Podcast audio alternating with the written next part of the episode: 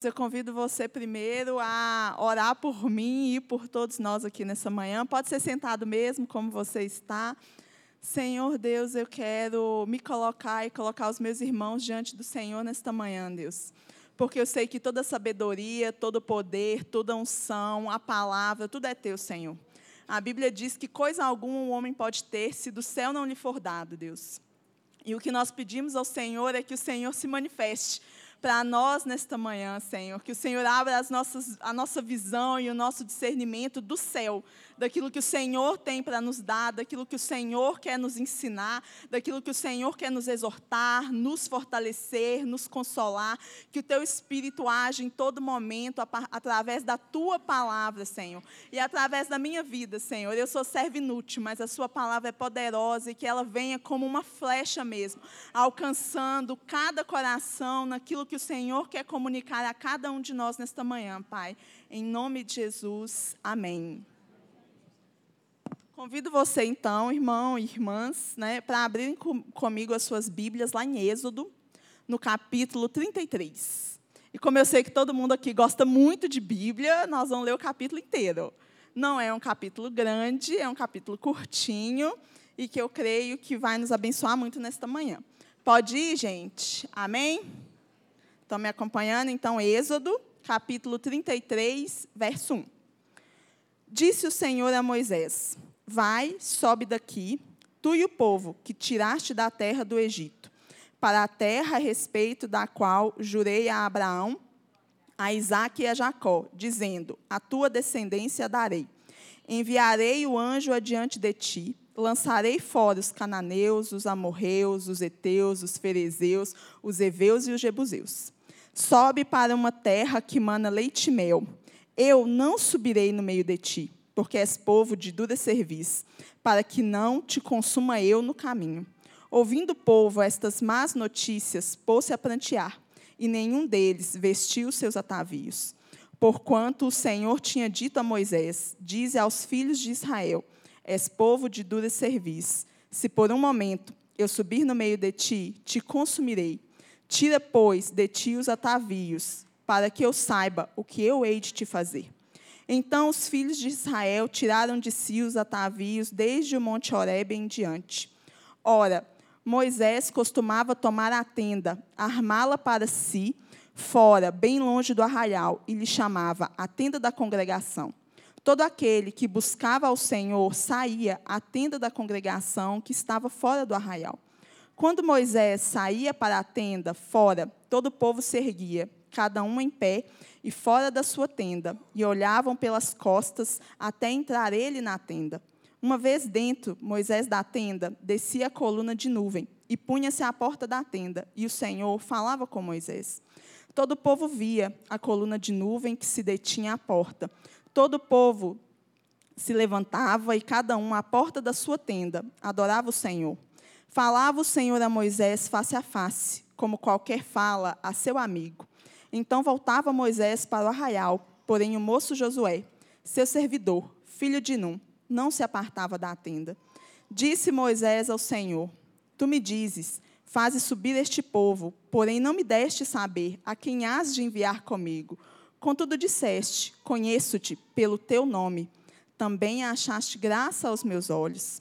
Agora, pois, se achei graça aos teus olhos, rogo-te que me faças saber neste momento o teu caminho, para que eu te conheça e ache graça aos teus olhos, e considera que esta nação é o teu povo. Respondeu-lhe: A minha presença irá contigo, e eu te darei descanso. Então lhe disse Moisés: Se a tua presença não vai comigo, não nos faça subir deste lugar. Pois como se há de saber que achamos graça aos teus olhos, eu e o teu povo? Não é porventura em andares conosco, de maneira que somos separados, eu e o teu povo, de todos os povos da terra? Disse o Senhor a Moisés: Farei também isto que disseste, porque achaste graça aos meus olhos, e eu te conheço pelo meu nome. Então ele disse: Rogo-te que me mostres a tua glória. Respondeu-lhe: Farei passar toda a minha bondade diante de ti, e te proclamarei o nome do Senhor. Terei misericórdia de quem eu quiser ter misericórdia, e me compadecerei de quem eu me compadecer. E acrescentou: Não me poderás ver a face, porquanto homem nenhum verá a minha face e viverá. Disse mais o Senhor: Eis aqui um lugar junto a mim, e tu estarás sobre a penha. Quando passar a minha glória, eu te porei numa fenda da penha, e com a mão te cobrirei, até que eu tenha passado. Depois, em tirando eu a mão, tu me verás pelas costas, mas a minha face não se verá. Esse é um texto, gente, que tem muita coisa para nos ensinar, muitas coisas acontecem aqui. É, nós estamos aqui, então, no deserto, o povo de Israel foi libertado pela mão poderosa de Deus da terra do Egito. E eles estão caminhando aí como peregrinos, como estrangeiros, atravessando esse deserto para chegar então à promessa que Deus tinha dado para eles, uma terra onde eles encontrariam o descanso da parte de Deus. Acho que a maioria dos irmãos aqui está em dia com a sua Bíblia e conhece essa história. Mas o que eu acho que a gente tem muito a aprender ainda com essa história. Quando eu leio textos assim, eu entendo que a caminhada de Israel no deserto é um tipo da nossa própria vida cristã. Ou seja, Deus usa essas realidades físicas do povo de Israel para nos ensinar realidades espirituais a respeito da nossa própria vida. Porque se você pensar comigo, eu e você estamos numa caminhada mais ou menos como o povo de Israel. Eu e você, pelo braço forte, pela mão estendida e graciosa de Deus, fomos libertos do nosso Egito. Eu e você estamos peregrinando como estrangeiros em meio a esse deserto aqui, enquanto aguardamos chegar ao cumprimento da promessa e à terra que Deus tem para nós, a nossa nova Jerusalém. Então, quando a gente olha para os erros e acertos deles, tem muita coisa que a gente pode aprender. Uma das coisas que a gente pode aprender é entender essa nossa condição de refugiado aqui nessa terra também. A Raik estava falando isso, dessa condição tão difícil de não pertencimento. E eu e você, irmãos, temos que sentir isso também. A gente não pode se acomodar com esse mundo, porque a moralidade desse mundo, porque a cultura desse mundo, porque o que esse mundo diz que é liberdade, que é felicidade, que é alegria, que é sucesso, nada disso representa o que eu e você pensamos, porque nós somos estrangeiros nessa terra. A nossa moralidade, a nossa noção de sucesso, a nossa noção de liberdade, de felicidade, a nossa cultura, é tudo a cultura do reino ao qual pertencemos. E nós estamos aqui nessa jornada levando conosco as características deste nosso reino deste nosso Senhor. A gente nunca pode se aclimatar aqui. A gente nunca pode ter essa noção de pertencimento aqui, porque aqui não é a nossa casa. Aqui não é o final da nossa jornada. Aqui não é o nosso lar. Eu não sei quem aqui já leu as Crônicas de Nárnia, do C.S. Lewis. Tem uma crônica que chama A Viagem do Peregrino da Alvorada. E essa crônica, ela conta justamente essa jornada que esses personagens estão fazendo, enfrentando uma série de inimigos e perigos e adversidades e medo para que eles possam chegar ao fim da jornada. E como é que eles sabem que eles chegaram no fim da jornada? Se você puder ler, irmão, é um conto tão pequeno. Eles chegam, param o barco deles lá, e aí eles encontram um cordeiro. E aí o cordeiro diz para eles: podem vir, bem-vindos. E aí esse cordeiro coloca-os diante de uma mesa de banquete. E aí eles olham para aquele cordeiro, olham para a mesa do banquete e falam assim: a gente veio ver Aslan, o grande leão. E aquele cordeiro se transforma num leão diante deles. E eles entendem: chegamos em casa, porque estamos diante do cordeiro e leão e da mesa do banquete. Esse é o fim da nossa jornada. Jesus é a nossa casa, Jesus é o nosso descanso, Jesus é o nosso lar. E às vezes, se você achar que esse deserto está tão extenso, que está tão difícil de você enxergar a casa, que está tão difícil, você fala assim, Deus, não cabe esse deserto, tem um oásis aqui no meio do caminho para eu ficar, não. Ou às vezes você é o cara no oásis no meio do caminho que está achando que está bom demais. O que a Bíblia nos diz, irmãos, é que a gente tem que manter os nossos olhos no autor e consumador da nossa fé. Se isso aqui está muito difícil, ou se isso aqui está muito bom, não é a nossa casa. Jesus é o nosso lar. Jesus é a nossa casa. Nós estamos peregrinando nessa terra enquanto caminhamos para casa. E aí, se a gente se sentir perdido no meio do caminho, a gente não precisa preocupar, não. Porque o dono da casa, que disse que ia preparar as nossas moradas, ele deixou o mapa para a gente saber como é que a gente vai para casa. Ele deixou a bússola, o GPS, o guia, para que eu e você não nos percamos na jornada. Esse guia está aqui, ó, irmãos. Sabe o que, que a Bíblia é? A Bíblia é esse guia para te levar para casa, para você não ficar perdido no meio da sua viagem. Se você já teve que fazer uma viagem de carro aí, que você tinha que dirigir para um lugar que você não sabia como ir, eu tenho certeza que você usou o GPS. E se você não usou, eu tenho certeza que você ficou dando voltas e perdido e, desgastado na sua viagem porque você não usou aquilo que tinha à sua disposição para você chegar no destino mais rápido e mais fácil. A Bíblia é isso, irmãos. A Bíblia é o nosso guia para casa. É aquilo que nos conduz, essas coisas estão aqui para que eu e você possamos ser exortados, ensinados, consolados, fortalecidos. Estão aqui para o nosso ensino. É por isso que a gente pode olhar para a realidade do que eles viveram e aprender com eles, com seus acertos e com os seus erros. Eu li um trecho de um livro outro dia que falava uma coisa muito interessante falava sobre um autor francês famoso aí do século XIX. E aí o biógrafo desse autor falou o seguinte sobre ele: Fulano foi alguém que se construiu pelos livros. Aí eu fiquei pensando, falei assim, nossa Deus, eu quero isso para mim. Eu quero que quando as pessoas olhem para Vanessa, elas possam dizer assim, Vanessa foi uma pessoa construída pela Bíblia. Que esse seja o desejo do meu coração e do seu, irmãos. A gente é o povo do livro. Eu não sei se você sabe, mas historicamente, quando os primeiros cristãos evangélicos chegaram ao Brasil como colonos e como missionários, sabe o que distinguia a gente? É que a gente era o povo do livro. Era muito fácil reconhecer um crente na rua, porque ele estava com a sua Bíblia debaixo do braço, indo para o seu culto. A gente, gente, infelizmente, com toda a tecnologia, a gente acabou meio que perdendo isso. E glória a Deus, porque você pode ler a sua Bíblia no celular, é uma bênção, uma facilidade. Quantas pessoas gostariam de ter a facilidade que nós temos, de ter a Bíblia o tempo todo aí na nossa tela?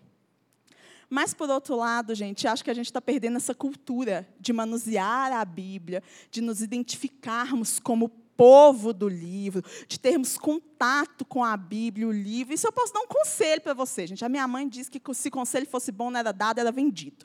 Mas mesmo assim, eu vou dar um conselho para você. Volte a usar a sua Bíblia, sabe? Se você pode, leve a sua Bíblia lá para a sua igreja casa, traga a sua Bíblia aqui para o culto, manuseie a sua Bíblia. Porque às vezes você está aqui no culto e tal, e aí você está com a Bíblia no celular, e aí tocou. WhatsApp, aí tocou o Instagram, aí você ficou curioso, você ficou ansioso, você quer saber. O negócio do Satanás, gente. E você vai desfocar. Então, põe seu celular dentro da sua bolsa, dentro do seu bolso, e lembre-se que nós somos povo do livro. Que nós temos o privilégio de podermos andar com a nossa Bíblia, por aí a gente tem Bíblia de estudo de tanto quanto é jeito. Isso é privilégio, gente. Vamos nos identificar como povo do livro. E vamos aprender com que esse livro tem a ensinar, e eu quero rapidamente passar só por algumas coisinhas que a gente pode aprender aqui, com esse trecho do que acontece aqui no deserto. A primeira coisa que a gente aprende aqui, irmãos, é que os nossos pecados atrapalham demais a nossa jornada, porque os nossos pecados fazem separação entre nós e o nosso Deus. Esse, esse texto aqui, gente, é um texto muito triste o jeito que ele começa. Ele começa dizendo que o povo começou a chorar e prantear, e eles não colocaram as suas vestes para sair. Eles estavam prontos para sair, para seguir jornada, mas de repente Deus vira para Moisés e fala assim: Moisés, eu não vou no meio desse povo. Eu não posso ir.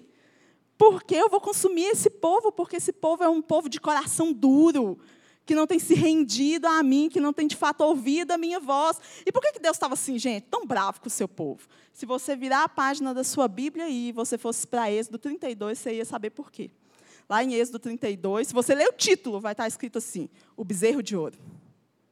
Deus estava tão bravo com o seu povo, gente, porque enquanto Moisés estava lá no alto do monte, sendo ensinado por Deus sobre como aquele povo devia adorar. Moisés estava lá recebendo as instruções do tabernáculo, como Deus seria adorado no meio do seu povo, como ele manifestaria sua glória no meio do seu povo, como aquele povo deveria se comportar para dar um testemunho nas nações no entorno. E aí Moisés está lá recebendo as tábuas da lei, que seriam essa forma de moralidade, de comportamento para testemunho. Enquanto Moisés está lá em cima, fazendo tudo isso com Deus, o povo está lá embaixo assim.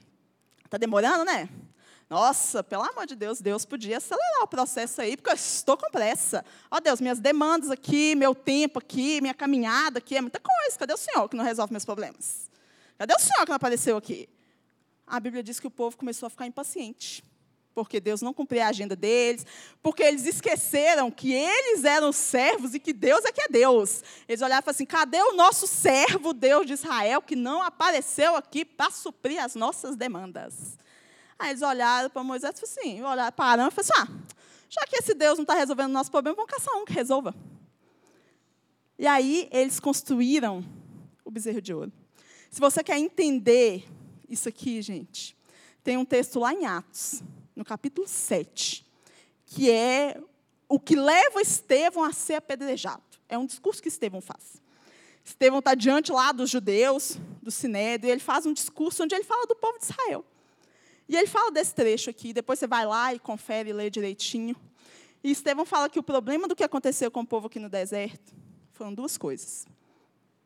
Primeiro, eles trocaram o Criador pelas obras das suas próprias mãos. Porque Deus é incontrolável, irmãos. Deus não está preocupado com a mim, com a sua agenda. Deus é o leão de Judá que ruge. Ele não é o cara que tem que cumprir as nossas metas, o nosso checklist. Eles queriam um Deus que eles pudessem controlar. E aí eles trocaram o Altíssimo pelas obras das suas próprias mãos, pelo aquilo que era o reflexo do que eles almejavam, do que eles queriam. E pior, eles pegaram a bênção que Deus deu para eles, porque o ouro foi Deus que mandou os egípcios dar para eles. Eles pegaram e falaram assim: agora a gente vai usar o que Deus nos deu para glorificar o nome dele em favor de nós mesmos.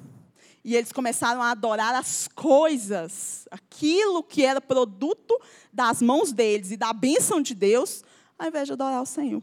E aí Estevão diz que isso representa, na verdade, que o coração daquele povo ainda estava no Egito.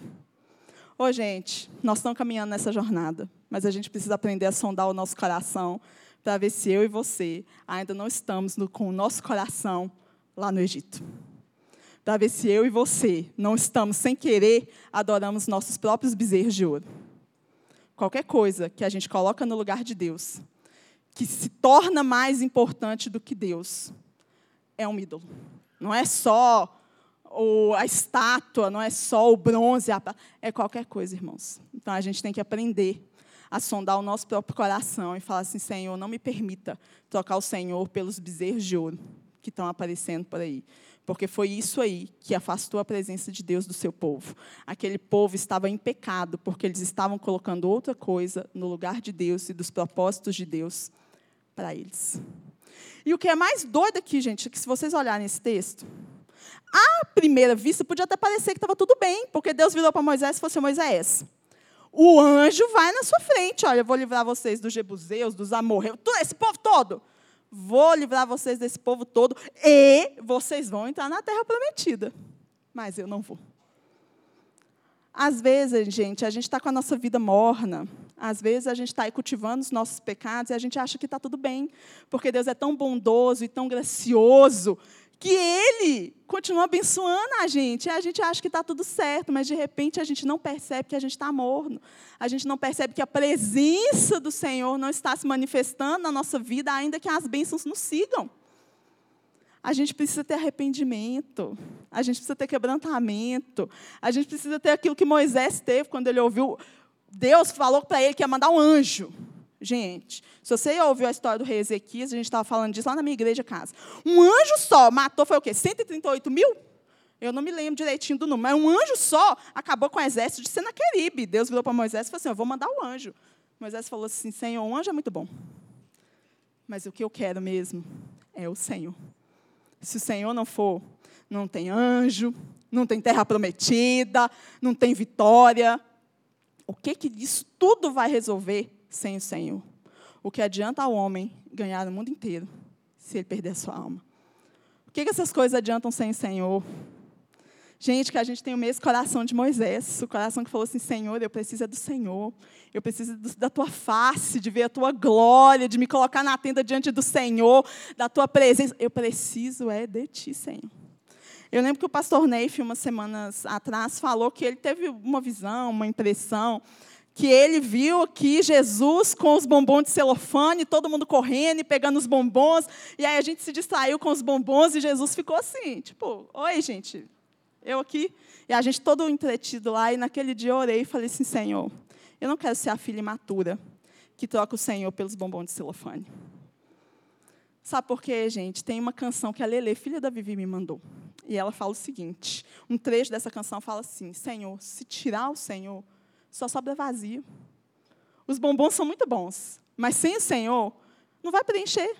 A gente vai continuar no final do dia com as nossas ansiedades, com as nossas angústias, com os nossos medos, com os nossos problemas, com todos os emas e vazios. Não adianta. O que só o eterno pode preencher, por melhor que as bênçãos sejam, eu não estou falando que a gente não deve orar por elas, porque o Senhor é um Deus bom. Ele falou para Moisés, ó, mas que a gente tem o coração que Moisés teve, que fala, Senhor, eu quero é o Senhor, Deus. E que isso não seja só um desejo momentâneo, gente. Outro dia também eu li uma oração que é atribuída à Mônica, mãe de Agostinho. E o trecho da oração falava assim: Senhor, atrai minha fidelidade ao Senhor e coloca em mim um desejo perseverante pelo céu. Não é só um desejo, é um desejo perseverante, persistente pela presença do Senhor. Pelo nosso esse desejo de estar em casa, aqui com Cristo que isso enche o nosso coração. E aí a gente tem a postura que Moisés teve de buscar o Senhor quando Moisés ouve a má notícia, gente. Sabe o que Moisés fez? O que Moisés fazia sempre. Moisés não sabia fazer outra coisa. Ele correu para a tenda da congregação, amou a tenda, e o texto diz que ele continuamente armava aquela tenda. Ele correu para a presença do único que podia mudar a sorte daquele povo. Ele correu diante de Deus. E sabe o que Moisés fez, gente? Moisés orou. Moisés clamou. Moisés intercedeu. Foi isso que Moisés fez quando ele entrou naquela tenda. Ele pediu por ele e ele pediu pelo povo. Se a gente quer atrair a presença do Senhor, o que a gente tem que fazer é ter a mesma atitude de Moisés. A gente tem que estender a nossa tenda. O Senhor falou comigo muito sobre a gente deixar os bezerros de ouro, mas estender a nossa tenda. A tenda da congregação. E esse texto em hebraico, ele significa o lugar onde Deus se revela. Olha que legal isso. O lugar onde a presença de Deus se manifestava. E todo o povo, inclusive, podia ver aquilo. E vem da palavra congregação, que é o quê? Reunião, ajuntamento para adorar o Senhor, gente. Isso aqui, ó, o que, que nós somos? Nós somos uma congregação. E o Senhor estende a sua tenda sobre nós e se revela se nós o buscarmos. Você tem que buscar lá na sua casa, armar a sua tenda da congregação lá na sua casa. Mas você também tem que entender que a tenda da congregação é o lugar da reunião. É o lugar onde o corpo reunido atrai a presença manifesta de Deus. Tem um mistério, gente, em estar junto neste lugar, que lá na sua casa o Senhor vai te abençoar sim. Mas tem um mistério em estar aqui. Um mistério de como corpo, receber como congregação esse lugar onde o Senhor se revela, porque nós o adoramos, porque nós o buscamos, porque nós clamamos, porque nós intercedemos, porque nós dizemos, Senhor, nós queremos é o Senhor, nós precisamos do Senhor. Enche a nossa vida, vem com a coluna de nuvem sobre a nossa tenda, vem com o fogo do Senhor sobre nós, como indivíduos, como comunidade. E aí, gente, quando Moisés fala isso para o Senhor, o Senhor responde, gente. Sabe o que é bom de oração? É que, glória a Deus, Deus responde. Deus vira para Moisés e fala assim: Moisés, eu vou com você. Moisés, eu vou te dar descanso. Moisés, você achou graça e favor diante de mim. Moisés, eu conheço você pelo seu nome. Tira o Moisés e põe você aí, irmão. Porque eu sei que o Senhor me conhece pelo meu nome. E o Senhor te conhece pelo seu nome. aquela dificuldade, aquela circunstância, aquela alegria ou aquela tristeza, aquele desespero. Eu não sei o que você está passando, mas o Senhor sabe. E quando você ora, aquele Deus que apareceu com relâmpago, trovão e deixou o povo lá todo assustado, é o mesmo Deus, gente, que por causa de Cristo, quando você ora e desaba, ele diz: Ei, meu filho, que bom que você apareceu aqui. Eu queria tanto que você me contasse mesmo o que você está passando, para eu poder me revelar para você. É o mesmo Deus. Mesmo Deus que falou com Moisés: Eu conheço você pelo nome, conhece o meu e o seu nome. E eu e você estamos aqui porque achamos favor diante dele. E ele, com a sua presença manifesta, nos acompanha e nos dá o que realmente é descanso, que nada nesse mundo pode dar. E aí, gente, o texto diz que Moisés subiu de novo para o monte para ver a glória do Senhor passar e para reescrever as tábuas da lei que ele tinha quebrado quando ele ficou bravo. E aí diz que quando ele desceu daquele monte, está lá no capítulo 34, você olha direitinho, o rosto dele estava resplandecendo. Gente, Moisés passou um tempo com Deus e aquilo se manifestou externamente na vida de Moisés. Não tem como você testemunhar se você não tiver intimidade com Deus. O testemunho é isso. O rosto de Moisés estava resplandecendo por causa de Moisés? Era Moisés? Não. Era a glória de Deus refletida no rosto de Moisés. Se eu quero ser efetivo no meu testemunho, eu preciso ter intimidade com Deus. E aí, naturalmente, essa glória que se revelou a mim, através de mim, vai brilhar com a luz de Cristo. Porque a Bíblia diz que a gente tem que ser sal e luz, mas não é a nossa luz, é a luz de Cristo. Quanto mais eu me aproximo de Cristo, mais eu sou capaz de revelar a luz dele. E aí, quando Moisés deixava de ficar com Deus um tempo, aquela, aquele brilho ia se perdendo. É a mesma coisa comigo com você, gente. É todo dia.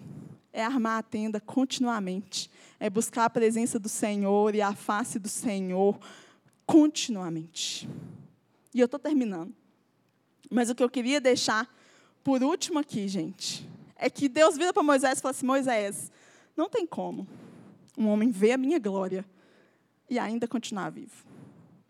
Mas aí, se você abrir a sua Bíblia aí, e abrir em João capítulo 1, sabe o que, que João capítulo 1 diz? Que o Verbo se fez carne e habitou entre nós, cheio de graça e de verdade, e vimos a sua glória glória como do unigênito do Pai. As pessoas falam assim: ah, mas se Deus falasse comigo face a face, que nem fala com Moisés, essa que nem Moisés. Cara, Moisés quis ver um tiquinho da glória de Deus. A glória de Deus é manifesta e revelada a nós pelo Filho de Deus. O Espírito que falava com Moisés é o Espírito que habita em mim e em você. É um privilégio, irmãos, que nós temos de ter a presença manifesta de Deus sobre nós. Só que a gente, às vezes, está tão acostumado com essa presença que a gente não maravilha mais. A gente não se prostra mais. Jesus deixou de ser o extraordinário, porque às vezes a gente já está tão acostumado com a nossa Bíblia, tão acostumado com a adoração, tão acostumado com o culto, tão acostumado com tudo, que a gente perde a oportunidade de fazer aquilo do livro que eu li lá, do segredo do, da adoração, que é entrar no rio. Entendeu, gente? A gente não pode se acostumar com essas coisas e achar que elas são só ritualísticas, porque o próprio Deus, Criador de todas as coisas, se manifesta a nós se nós buscarmos a presença dEle.